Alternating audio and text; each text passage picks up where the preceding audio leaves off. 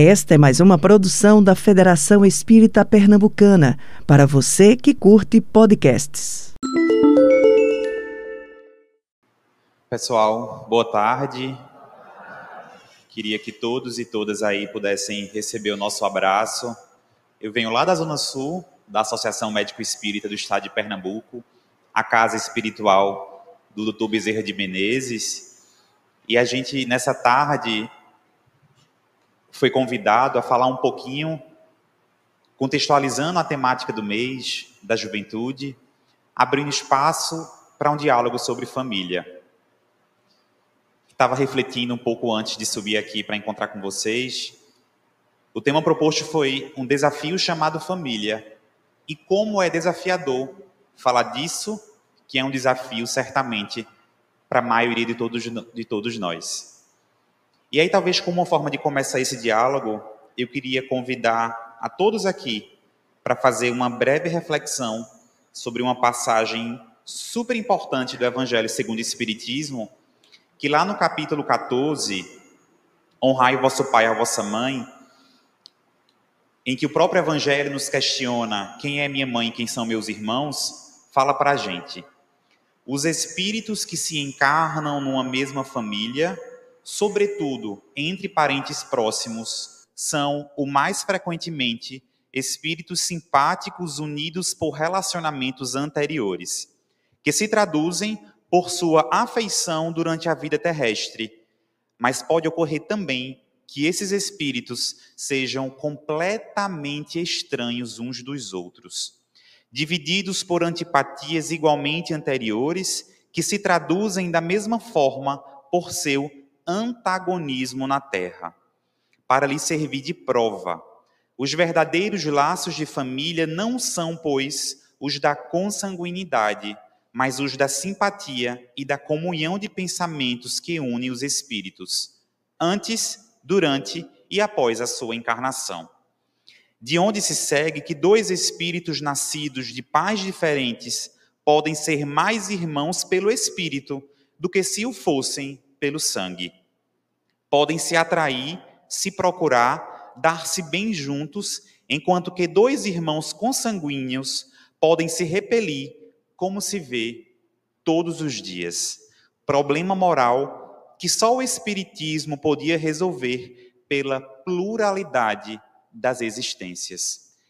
E abrindo um pouquinho esse diálogo, eu acho que é de suma importância rememorarmos a ideia de que todos nós somos espíritos e enquanto espíritos que somos, o nosso princípio espiritual precisou percorrer toda uma trajetória evolutiva, adquirindo instinto, adquirindo inteligência, para que nesse momento, encarnados no planeta como somos todos nós, pudéssemos vir a adquirir outras ferramentas que possam nos elevar moral e espiritualmente.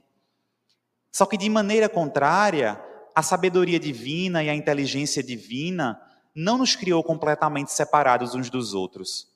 Por mais que entendamos todos os dias a importância de nos reconhecermos enquanto pessoas individuais, enquanto seres separados, em algum momento entendeu a sabedoria divina que fosse preciso que viéssemos lá no passado, inicialmente em bando e lá atrás, enquanto estávamos, todos nós, experimentando os desafios dos tempos das cavernas, naquele próprio momento, a gente já entendia que o outro era importante.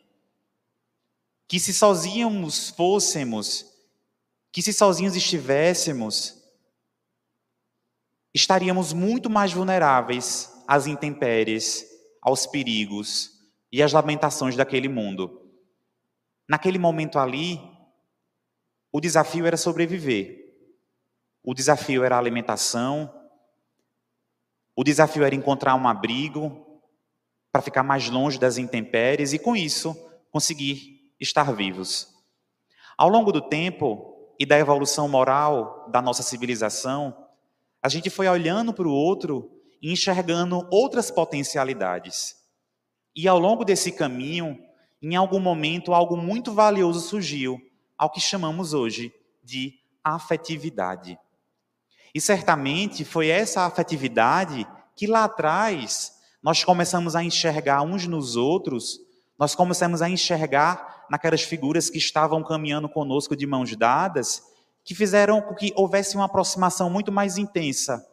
E naquele momento, nós mesmos paramos de enxergar, enxergar o outro como somente aquele veículo que ia favorecer a minha proteção.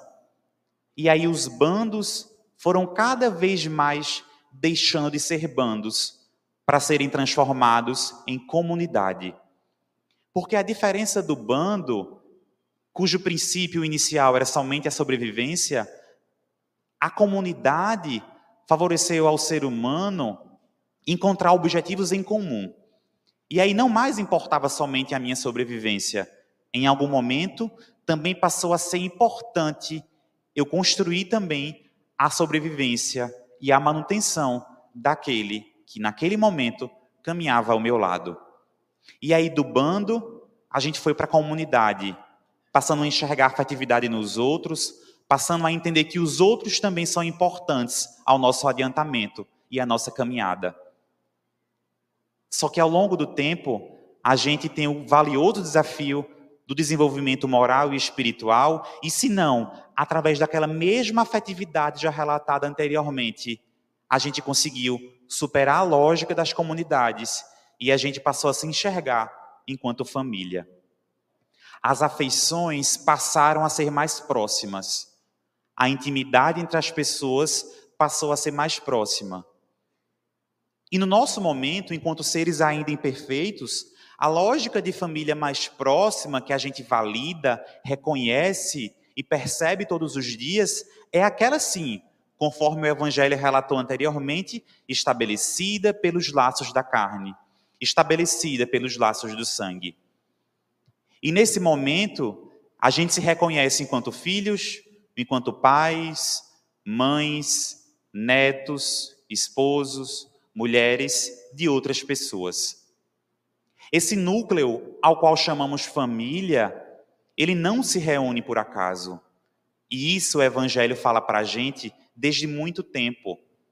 Por mais que, sabe, que nós sabemos que múltiplas já foram as nossas encarnações, que múltiplas já foram as nossas existências, e que em cada uma dessas existências a gente conseguiu desenvolver um cadinho daquilo que somos hoje e com isso trazer alguma coisa dessas experiências, algumas das figuras que, que nos são caras nesses nossos dias atuais já estiveram caminhando conosco em outros momentos. E esse princípio, ele é um princípio que nos traz alívio, porque por mais que a gente beba do contingente de conhecimento que a doutrina dos espíritos nos traz, certamente a grande maioria de nós por conta da nossa imperfeição, ainda experimenta o temor em relação à nossa própria morte. E certamente, das coisas que mais mobiliza esse temor, esse medo e essa angústia, não é a separação da matéria, é a separação daquelas figuras que nos são caras. É a gente parar para olhar para a nossa vida e pensar que do outro lado da vida, despojados da matéria, reconhecendo a nossa potencialidade enquanto espíritos, nós certamente iremos ocupar um outro lugar na existência da vida daqueles que nos são caros, os nossos filhos, as pessoas que dividem com a gente a nossa rotina. Só que essa linguagem quase romântica, que a gente valoriza e que a gente fortalece a ideia, a importância desse ciclo de pessoas que se reúne, no mais das vezes, é desse mesmo meio que partem também muitas das nossas próprias dores. E por mais dicotômico que seja, há de se reconhecer que muitas vezes a dor e o remédio caminham muito juntos. A virtude e toda a bem-aventurança que a gente reconhece nesses seres que nos são caros, que caminham conosco em proximidade, muitas vezes parte desse mesmo ciclo muitas das dificuldades que a gente experimenta ao longo da nossa própria existência. Nossa, mas são aquelas figuras que já estiveram conosco em outros momentos. mas são aquelas figuras que, a partir da inteligência divina e da sabedoria divina, se aproximaram de nós com alguma tarefa, se aproximaram de nós com algum objetivo sublime. Mas e por que, que são dessas pessoas que partem muitas vezes grandes dificuldades, grandes dilemas, extremos desafios que nascem do próprio lar? E certamente é sobre esse desafio que a gente precisa lançar a luz do conhecimento para que a gente possa cada vez mais reconhecer que não há um antagonismo nessa história. Que não há um antagonismo entre a nossa família ser o nosso remédio, o nosso refúgio, o nosso abraço apertado, o nosso calor, e ser também propulsora de sofrimento. Não é porque a família é imperfeita, é porque nós somos espíritos. Lembrem-se, enquanto espíritos que aqui estamos, somos imperfeitos. Então a imperfeição ela não nasce da família, ela nasce de nós, que somos espíritos imperfeitos, reunidos em um ciclo que não tinha como ser perfeito. E aí, se distantes ainda estamos daquilo que reconhecemos ainda enquanto perfeição, precisamos olhar para a imperfeição de cada intimidade, para a imperfeição daquilo que nós somos, antes de repararmos, de validarmos a imperfeição daquele ciclo em que a gente se coloca. Porque sempre, gente, vai ser muito mais fácil, vai ser muito mais prático, vai ser muito mais objetivo a gente olhar para a família e apontar os defeitos daqueles que estão ao nosso lado. Dizer que minha mãe é assim, dizer que meu pai é assado, dizer que meu filho é assim, dizer que meu marido se comporta dessa forma, e de repente a gente esquece de olhar no espelho, a gente esquece de reparar as nossas próprias imperfeições. E aí talvez esse seja o grande desafio. Não é que a família seja um desafio, é que a nossa ignorância e o egoísmo que a gente ainda carrega ao longo das nossas próprias existências, esse sim talvez seja o nosso principal desafio. Porque certamente no futuro, enquanto mais distanciados da matéria, a gente vai conseguir olhar com mais compaixão para as nossas próprias imperfeições. E acho que é muito importante falar sobre isso, porque não tenham dúvidas, certamente o cerne da dificuldade que a gente encontra em falar das nossas próprias imperfeições é porque a gente olha para isso com ar de julgamento. É porque eu olho para a minha falha como juiz.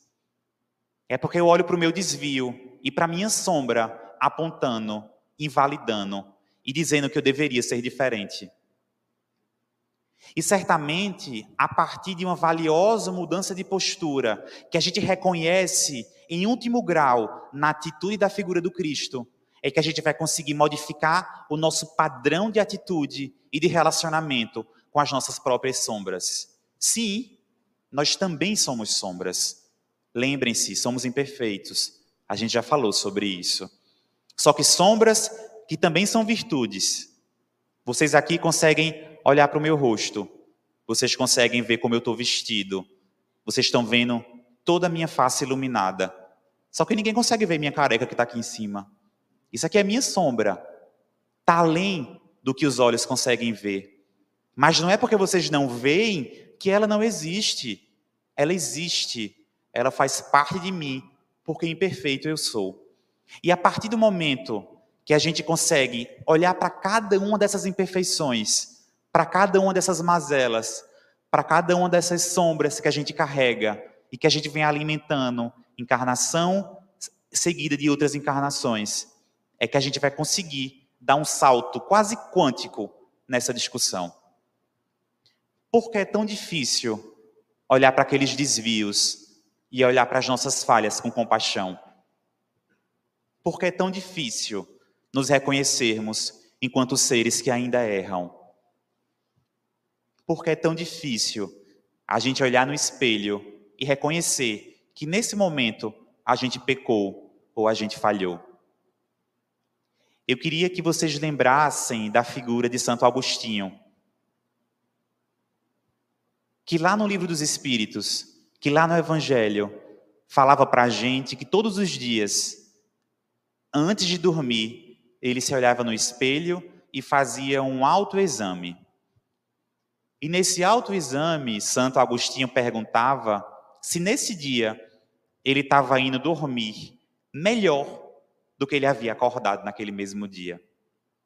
Ou seja, do que serviram para mim as últimas 12 horas? Do que esse dia serviu para mim?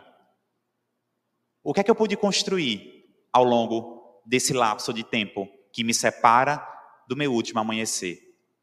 E nesse momento, essas reflexões mobilizavam nele posturas extremamente respeitosas e valiosas que o inclinavam ao melhoramento das suas atitudes.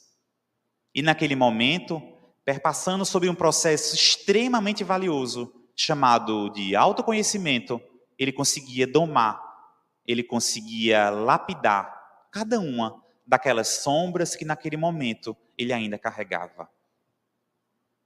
Só que nós, enquanto seres que ainda estamos distantes da vivência plena do nosso princípio espiritual, pelo nosso ritmo de vida, pelo nosso estilo de vida, pelas infinitas cobranças que porventura ainda fazem parte do nosso dia a dia e da nossa rotina, a gente acaba se distanciando muitas vezes desse móvel tão valioso chamado autoconhecimento. E é importante falar sobre isso, porque se a gente fala de família, e a gente fala de cuidado mútuo, e a gente fala da importância do outro no nosso caminho, a gente precisa falar sobre cuidado. E eu costumo falar para os meus alunos muitas vezes: escuta a história daquele que tu está cuidando.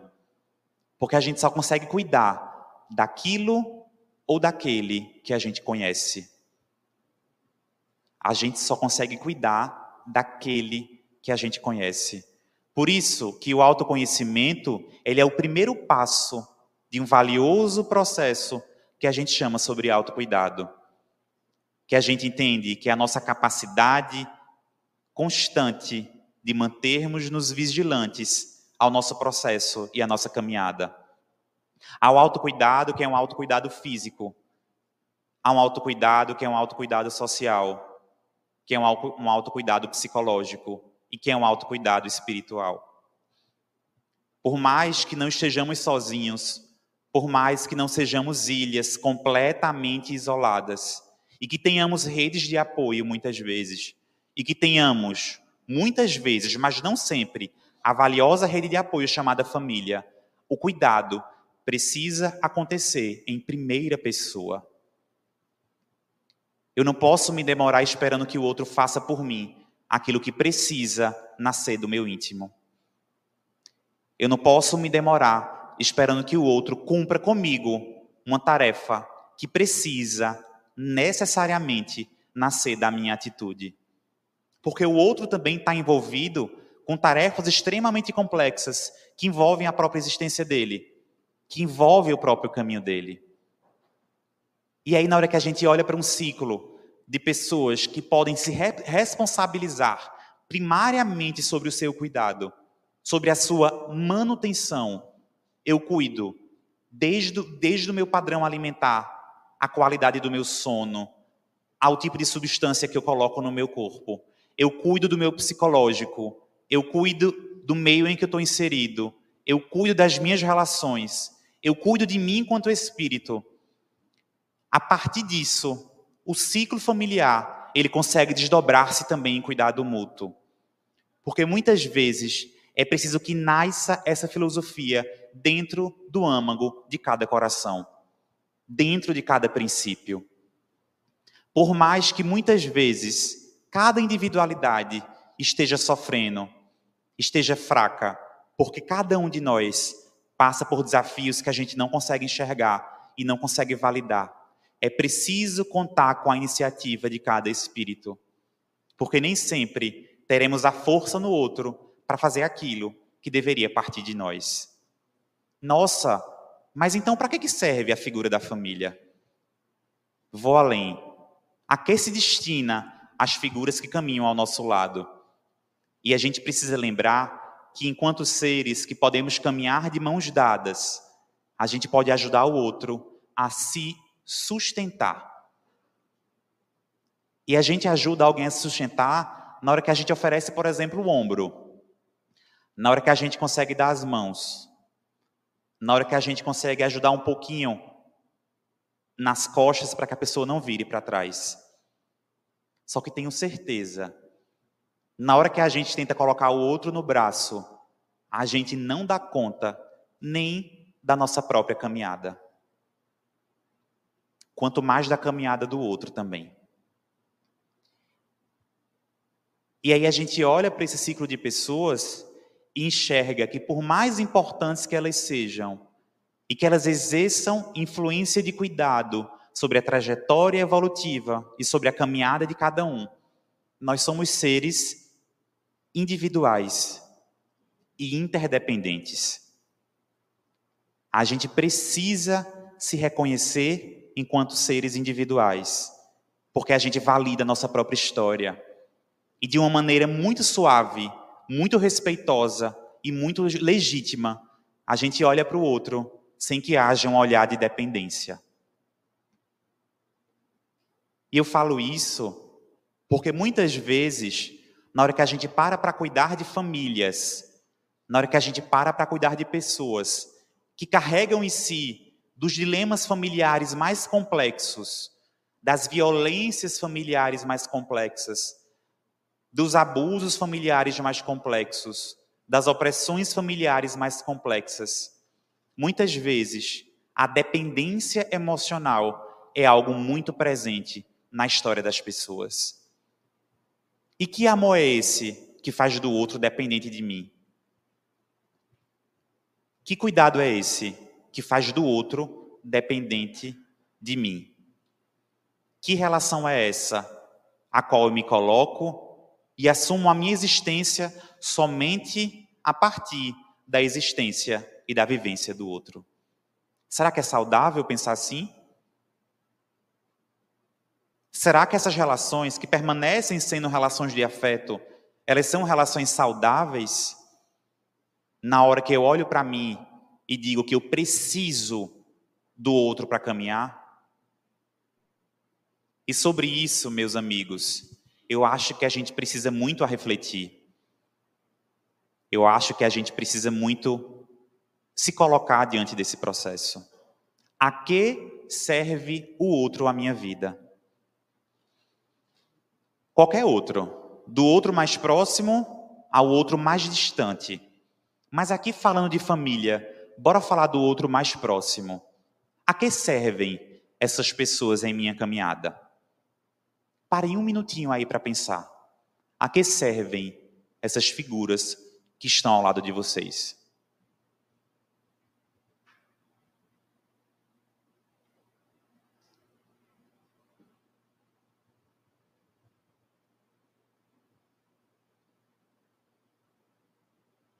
Na hora que a gente para para refletir sobre esses papéis que essas figuras humanas desempenham e ocupam na nossa caminhada, certamente muitas interrogações vão surgindo.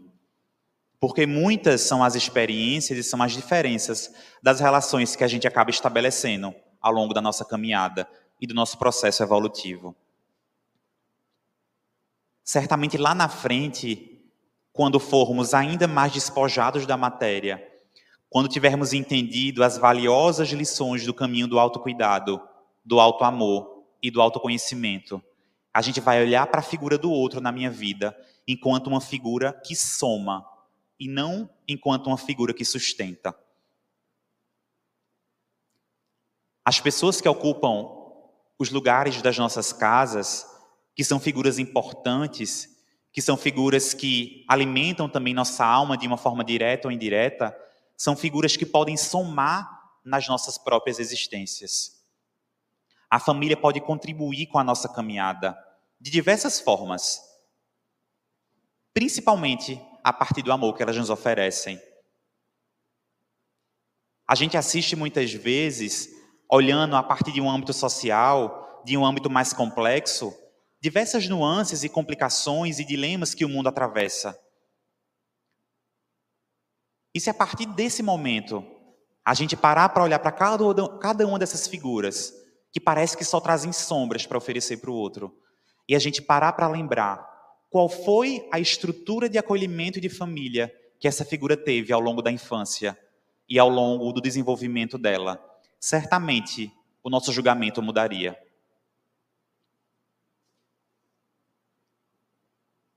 E a gente fala, enquanto adultos que somos, que devemos aprender o primeiro mandamento e amar uns aos outros de forma completamente indistintiva. Mas será que a gente pode aprender isso depois de adulto? Pode. Mas será que vai ser fácil? Como seria se a gente tivesse aprendido sobre amor enquanto crianças? Será que enquanto pais a gente tem conseguido abrir espaço dentro das nossas casas para falar sobre amor com os nossos filhos? Será que enquanto pais, tios, padrinhos, madrinhas, avós, a gente tem aberto espaço dentro das famílias para discutir sobre afetividade, amorosidade e mansuetude com os nossos jovens? O que a gente mais escuta das famílias é que os jovens estão completamente mergulhados no individualismo, completamente mergulhados nas redes sociais, na tecnologia, no videogame, no iPhone ou no iPad. Mas qual espaço, qual estrutura de acolhimento a gente está ofertando para esses jovens? Se a gente quer afastá-los, ou se a gente quer minimamente ofertar para eles outras estruturas que não aquelas que as redes conseguem ofertar, o que é que a gente está abrindo de espaço para discutir sobre o que é importante dentro das nossas próprias casas? E vou além. Por que é tão difícil falar sobre esse assunto em família? Porque a gente é muito ocupado, porque a gente tem muita coisa para fazer do trabalho, porque a gente está sempre correndo, porque a gente recebe muita cobrança, tudo isso é verdadeiro. E tudo isso é sintoma do nosso tempo, não é da nossa vida. Isso faz parte do mundo em que a gente está inserido hoje. O desafio talvez seja aquele de equalizar um pouquinho esse malabarismo e conseguir encontrar espaço para aquilo que é intangível dentro das nossas próprias casas abrir espaço para discutir sobre a afetividade, para discutir sobre a figura do Cristo dentro dos nossos próprios lares. Para discutir sobre amorosidade, sobre respeito, sobre tolerância ao diferente dentro das escolas. Dentro de lugares que acolham figuras jovens e figuras adolescentes. De outro modo, se a gente não consegue ofertar isso, o interesse vai sempre pelo impulso, pelo desejo. E o desejo é de ser igual a todo mundo.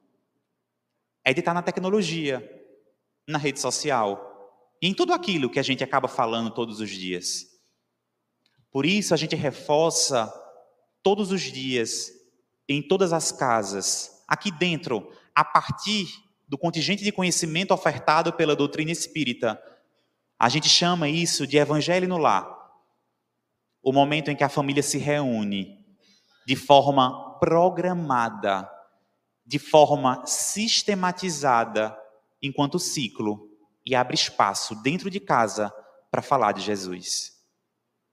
E abre espaço dentro de casa para falar daquilo que muitas vezes a gente está sempre apressado e sempre acelerado e não consegue colocar na nossa própria rotina.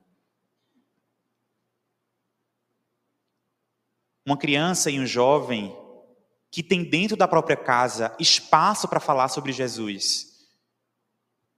E aí entendam, falar sobre Jesus é um mnemônico de falar sobre tudo aquilo que é bom, de falar sobre respeito, de falar sobre tolerância, de falar sobre mansuetude, de falar sobre gratidão, porque tudo isso, gente, a gente consegue abrir espaço para discutir no momento do evangelho. E na hora que a gente entende que, para além daquele momento que fisicamente se reúnem ali, aquelas duas, três ou quatro figuras. O Evangelho, enquanto um bálsamo sublime que consegue atingir quimicamente toda a estrutura energética daquela casa, aquela vibração permanece ao longo da semana. Aquele movimento de cuidado em que espíritos são encaminhados pela sabedoria divina para assistir aquela família e conseguem reconhecer cada uma das feridas daqueles que naquele momento se reúnem em comunhão. Aquele bálsamo permanece até que na outra semana a gente consiga encontrar novamente aquelas figuras reunidas discutindo sobre aquilo que vale a pena ser empreendido. E aí já fica um convite para vocês que a gente abra espaço e que a gente valorize a ideia do evangelho no lar, enquanto sendo um remédio para os desafios que encontramos todos os dias dentro das nossas próprias casas. Na hora que a gente abre espaço para falar do evangelho e a gente lembra da figura do Cristo enquanto uma figura mansa e humilde de coração, foi ele mesmo que falou isso, lembram? E se o nosso dever e a nossa caminhada é uma caminhada de espelho diante dos passos que Jesus já deu, a gente vai conseguir trabalhar a nossa própria mansuetude. A gente vai conseguir trabalhar a nossa própria humildade. E diante desse valoroso processo, a gente vai conseguir acolher e não julgar aquele que se reúne dentro da própria casa. E é um exercício diante de um dilema familiar, diante de uma discussão daquelas figuras que se reúnem ali naquele ciclo, se antes de julgarmos aquela atitude, se antes de apontarmos o defeito, a falha, o desvio ou o pecado, a gente parasse para entender por que, que meu pai age dessa forma? Por que, que nesse momento minha mãe age dessa forma? Por que, que o meu filho está se comportando nesse momento dessa forma? A gente se despoja do apontamento do julgamento. A gente se aproxima da postura de compaixão. E com certeza esse é um caminho muito mais valioso que vai levar à resolução do conflito.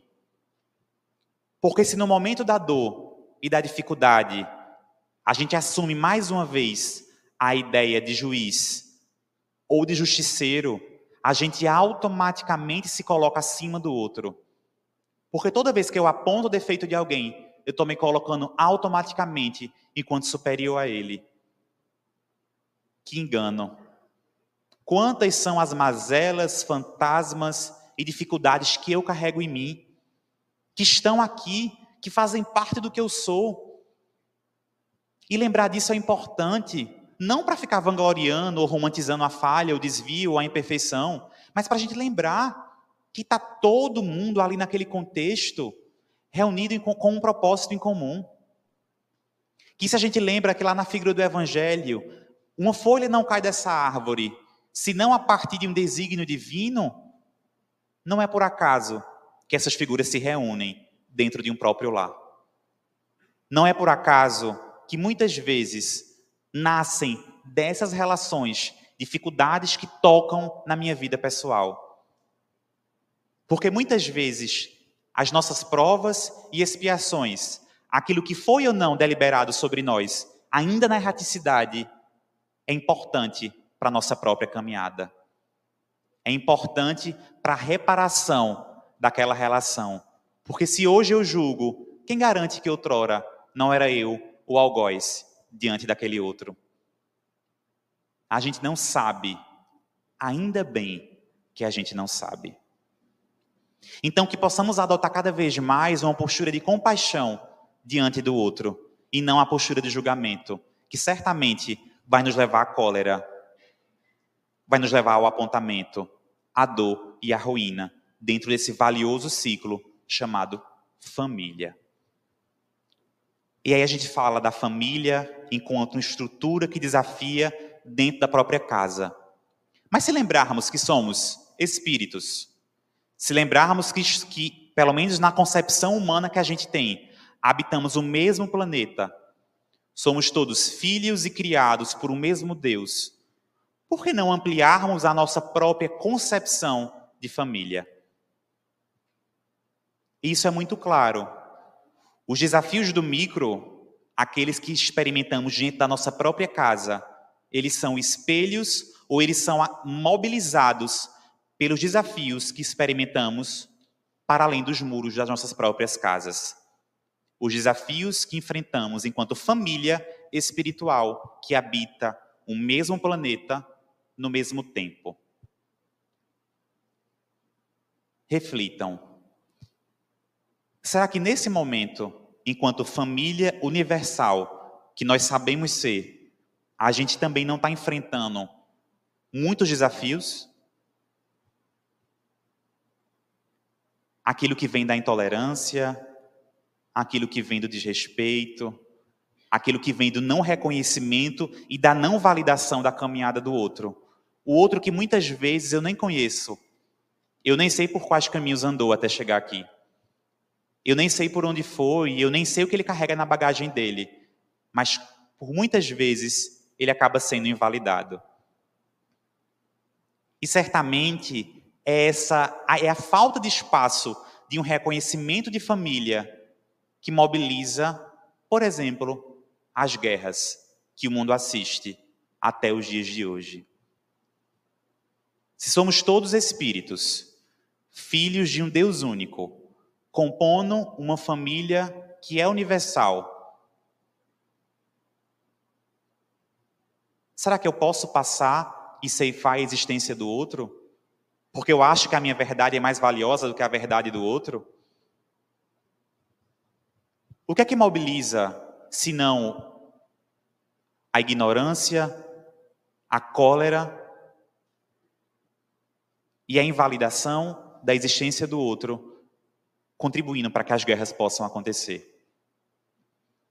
Nesse momento, com tanto avanço técnico, com tanto avanço científico, com tanta coisa complexa acontecendo, depois de um mundo que certamente passou pela principal prova, expiação coletiva, que foi a pandemia que a gente vivenciava há pouco menos, pouco mais de dois anos atrás, a gente está assistindo a guerra acontecer. A gente está assistindo, pelo menos até agora, 4 mil vidas sendo ceifadas pela violência. Essas figuras que nesse momento ocupam, inclusive, a mesma região geográfica que o Cristo ocupou em sua encarnação. Aquelas mesmas terras que viram Cristo caminhar, que viram Cristo jejuar, que viram Jesus profetizar, são terras que hoje assistem às dores da guerra. Com certeza, meus irmãos, a gente é muito pequeno para conseguir entender o significado de tudo isso. A gente é muito imperfeito para talvez conseguir enxergar diante disso um desígnio de Deus. Em algum momento, certamente, a gente vai conseguir chegar lá e algo vai fazer mais sentido. Mas nesse momento, a partir de uma conduta violenta e opressiva, a gente assiste talvez a um dos quilates mais dolorosos da existência humana, que é o que está acontecendo lá do outro lado do mundo. Ufa, está muito longe da gente, né? Será que está longe? Será que isso não nos envolve de forma indireta ou direta? Se nós somos espíritos, filhos de um mesmo Deus, que nos convidou a nos enxergarmos enquanto família universal, Será que a gente não tem nada a ver com isso que está acontecendo? E vou além. Será que nada a gente pode fazer para apacentar o que está acontecendo do outro lado do mundo? A gente tem muita coisa para fazer. E quem sabe a gente também não faz parte desse processo de alguma forma. E a gente o tempo todo acaba novamente julgando quem está certo e quem está errado. Qual lado é o lado violento? Qual lado é o lado da vítima? Qual lado está errado? Qual lado está reagindo? Esquecendo que as consequências estão vindo para a família universal, que somos todos nós. E uma vez despojados daquilo que o materialismo traz para a nossa própria existência, entendemos que no momento da nossa desencarnação, tudo que é matéria fica para trás. Então, que terra é essa que eu quero conquistar e dizer que é minha e que faz parte de mim? Certamente é preciso abrir espaço para lembrar de Jesus diante do que está acontecendo no mundo. A gente precisa abrir espaço para lembrar do Cristo e para lembrar do convite que ele nos fez, enquanto irmãos, para falar do que acontece, mesmo ao nosso mais distante. Porque muitas vezes o sofrimento escancarado, ele não está na nossa casa, mas ele está nos hospitais. Ele está dentro das penitenciárias. Ele está na rua, marginalizado. Ele está excluído da família, porque ele não correspondeu, talvez, com a expectativa daqueles que naquele momento vieram enquanto pai ou enquanto mãe. E o que nos cabe, enquanto família espiritual, diante daquele que mais sofre? Como é que a gente pode conseguir trabalhar movimentos valiosos de acolhimento para conseguir abraçar aquele que mais precisa do meu cuidado? Chegou a hora, meus amigos, a gente parar para olhar para o outro, aquele que cruza o meu caminho, no meu trabalho, na hora que eu entro aqui para poder mergulhar nos meus estudos, na hora que eu paro no trânsito, ele bate na porta do meu carro, na hora que eu estou em casa e ele vem fazer uma entrega de alguma coisa, é chegada a hora da gente parar para olhar para essas pessoas enquanto estranhas. E a gente abrir espaço para entender que todo aquele que cruza o meu caminho, ele é semelhante a mim. E somente a partir do momento em que eu olhar para o outro e enxergar que ele é semelhante a mim, a gente vai conseguir dar um salto de compreensão e de reparação diante das dificuldades que surgem todos os dias na nossa própria história. Somente a partir do valioso movimento que é a humildade, ensinada pelo Cristo, for colocada em prática, realmente experimentada em nosso âmago, em nosso íntimo, a gente vai conseguir superar as angústias de dentro do nosso próprio lar, mas também da guerra. Porque nasce tudo da nossa ignorância. Nasce tudo da vivência do materialismo. Do menos complexo ao mais complexo. Do menos violento ao mais violento. Nasce tudo do nosso apego à materialidade.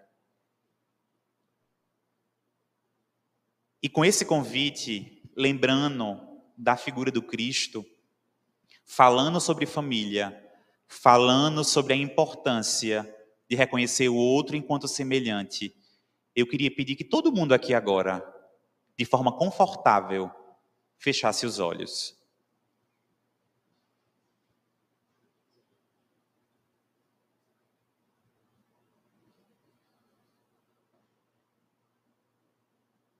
De olhos fechados, plasmem mentalmente a figura do Cristo mas não do Cristo que a gente vê nas fotografias, que a gente vê bonito, bem arrumado, com o cabelo dourado, limpo. Plasmem a figura do Cristo enquanto um carpinteiro, que naquele momento se encontra sentado em uma colina, arrodeado por suas ovelhas Essas ovelhas, metaforicamente, somos todos nós. Ali, imagine você. E ao seu redor, aqueles que lhe são próximos e que lhe são caros. Aqueles que mobilizam afeto, cuidado, amparo e calor. Mas aqueles também que representam desafios, que mobilizam angústia, solidão, ingratidão. Imaginem que todos vocês estão tendo o privilégio de se reunirem ao lado da figura de Jesus, que naquele momento fala, inspira, abraça cada um com a sua imperfeição. Porque ele nunca nos obrigou a sermos perfeitos. A perfeição para esse carpinteiro que aí se coloca de frente de cada um, ela era resultado, ela não era processo. O convite sempre foi sobre melhoramento e não sobre a perfeição. A perfeição é o resultado do processo de reparação. Se imaginem abraçando agora esses familiares que se encontram aí do lado. Se imaginem perdoando cada uma dessas figuras que nesse momento se reúnem ao lado do carpinteiro que é manso e humilde de coração. Reparando cada uma das dores, reparando cada uma das arestas que nesse momento são percebidas e sentidas. Esse mestre, meus amigos, que ensinou pelo exemplo, nos mostrou que a amorosidade, o respeito e a tolerância às diferenças é o único caminho para que a gente possa crescer e nos distanciarmos da nossa imperfeição e das nossas sombras. E nesse momento, munidos dessa energia vital que foi mobilizada pelo encontro das famílias nucleares e consanguíneas, pensem cada um de vocês e visualizem isso. É importante que visualizem. Visualize um grupo de 10 pessoas que nesse momento ocupa o território de Israel, da faixa de Gaza, do sul do Líbano ou da Cisjordânia. Nesse momento, eu peço que vocês projetem nessas dez pessoas uma energia fluídica na cor azul que abraça cada uma desses irmãos que nesse momento sofrem as dores e as angústias da guerra e do medo. Imaginem essas dez figuras nesse momento recebendo o abraço de Jesus, que com mansuetude e com humildade consegue abraçar e acolher cada uma dessas dez figuras. Abraçando, acolhendo e trazendo segurança diante do incerto.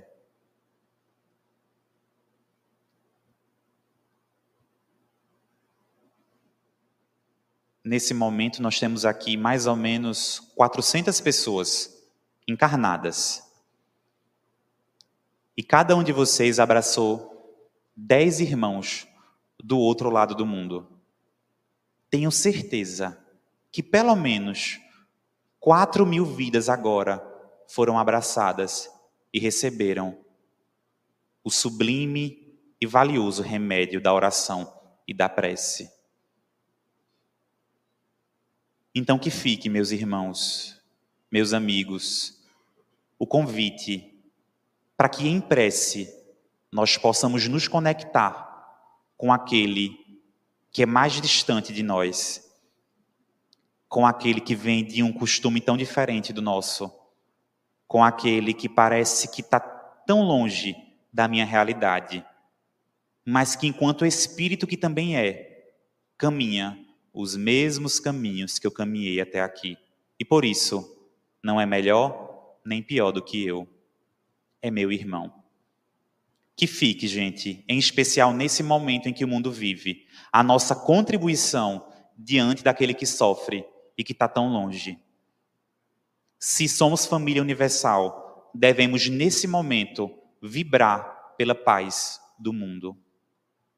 Devemos nesse momento, mais do que nunca talvez, emanar a melhor das energias para que todo esse terror perca espaço para a unificação dos povos e para o reconhecimento e validação de que não há algoz e vítima, de que somos todos irmãos diante daquele mesmo carpinteiro que acolhe com mansuetude e humildade cada uma das nossas próprias falhas. Falhas que se expressam na família consanguínea, falhas que se expressam na família espiritual, diferenças que se expressam na família consanguínea, diferenças que se expressam na família espiritual. Que levemos para nossa semana a lembrança de vibrar pelos nossos irmãos, pela nossa família e pelo nosso planeta. Muita paz a todos. Você ouviu o podcast da Federação Espírita Pernambucana.